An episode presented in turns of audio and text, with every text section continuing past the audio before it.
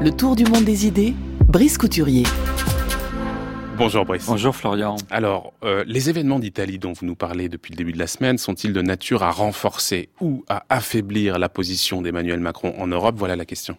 Bah, à première vue, ce gouvernement, Ligue 5 étoiles, est une catastrophe pour le président de la République.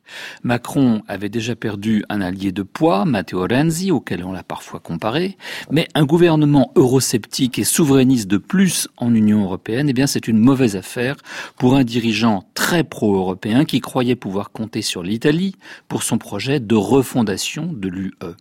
Surtout, cette affaire italienne tombe au plus mauvais moment pour le gouvernement français, alors qu'il tente depuis neuf mois de persuader les Allemands qu'il faut relâcher les cordons de la bourse et faire preuve de solidarité. L'opinion allemande redoute plus que jamais d'avoir à payer pour les folies italiennes. Moins que jamais, Berlin n'est disposé à une mutualisation des dettes. Mais en même temps, Paris peut faire valoir auprès de Berlin l'urgence d'un redémarrage de la zone euro. Le nuage gris des pays où les peuples montrent qu'ils ont perdu confiance en l'Union ne cesse de s'étendre sur la carte. La Slovénie est le dernier en date. L'Union européenne, paraissant incapable de protéger ses frontières face aux flux migratoires et à la montée des périls, on assiste au grand retour des nations. Le scepticisme des peuples envers l'UE profite aux dirigeants souverainistes et populistes Angela Merkel elle-même, dont le parti est menacé pour la première fois par une force placée nettement à sa droite, l'AFD, ne peut pas ne pas réagir. En outre, la montée des tensions avec l'allié américain sur le commerce transatlantique comme sur l'Iran démontre la nécessité d'une meilleure cohésion européenne. Les Allemands n'ont pas beaucoup d'idées sur ce qui pourrait sortir l'Europe de cette phase déprimante. Macron, lui, en a plein.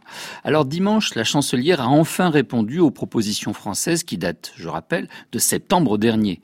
Et ce n'est certainement pas sans rapport avec la nomination de ce gouvernement Giuseppe Conte à Rome deux jours plus tôt. Et que dit-on précisément de ce gouvernement? La coalition Mouvement 5 étoiles, Liga, peut-elle surmonter ces contradictions?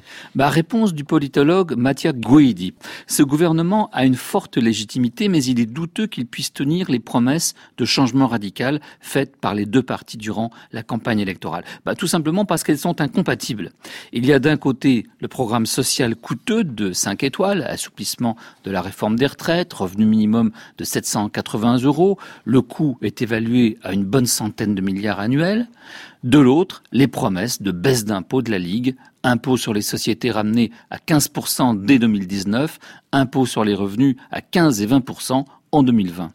Inévitablement, le gouvernement va devoir choisir et trancher. Et c'est là, c'est là qu'on verra ce que le Premier ministre Giuseppe Conte a vraiment dans le ventre. Car Conte est un inconnu, choisi en tant que plus petit dénominateur commun par les deux partis coalisés.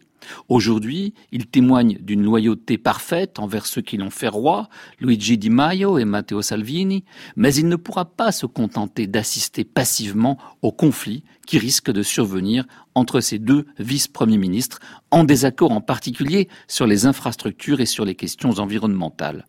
Pour installer son autorité personnelle, il pourra compter sur les membres techniciens et non partisans de son cabinet, et en particulier sur le ministre des Affaires étrangères, Enzo Moavero Milanesi. C'est un homme d'expérience qui a déjà détenu les affaires européennes dans des gouvernements, Monti et Letta.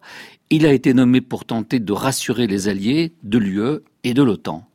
D'après la plupart des observateurs, c'est le partenaire minoritaire, Salvini donc, qui pourrait imposer ses vues à Di Maio, simplement parce que la Ligue dispose à la fois d'une idéologie structurée, le nationalisme, et d'une véritable expérience de la politique qui fait souvent défaut aux dirigeants du mouvement 5 étoiles. Et puis Angela Merkel, Brice, a enfin répondu, c'était ce week-end, aux propositions d'Emmanuel Macron. Est-ce que ces réponses sont à la hauteur des attentes françaises? Bah, On peut dire que oui, la chancelière accepte pour l'essentiel les idées françaises, mais elle les revoit à la baisse.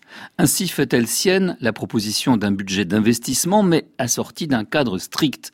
Elle parle de plusieurs dizaines de milliards, quand Macron réclamait pour la zone euro un budget propre chiffré en plusieurs points de PIB, soit plusieurs centaines de milliards.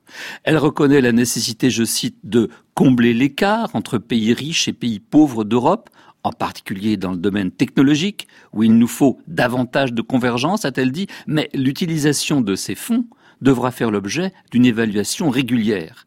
Merkel accepte l'idée d'un fonds monétaire européen, mais elle précise qu'il ne s'agit pas de se substituer complètement au FMI, ce qui semblait pourtant être l'idée de Macron, mais elle précise ce FME serait organisé sur une base intergouvernementale. Pas question donc d'en abandonner la gestion à des fonctionnaires européens indépendants.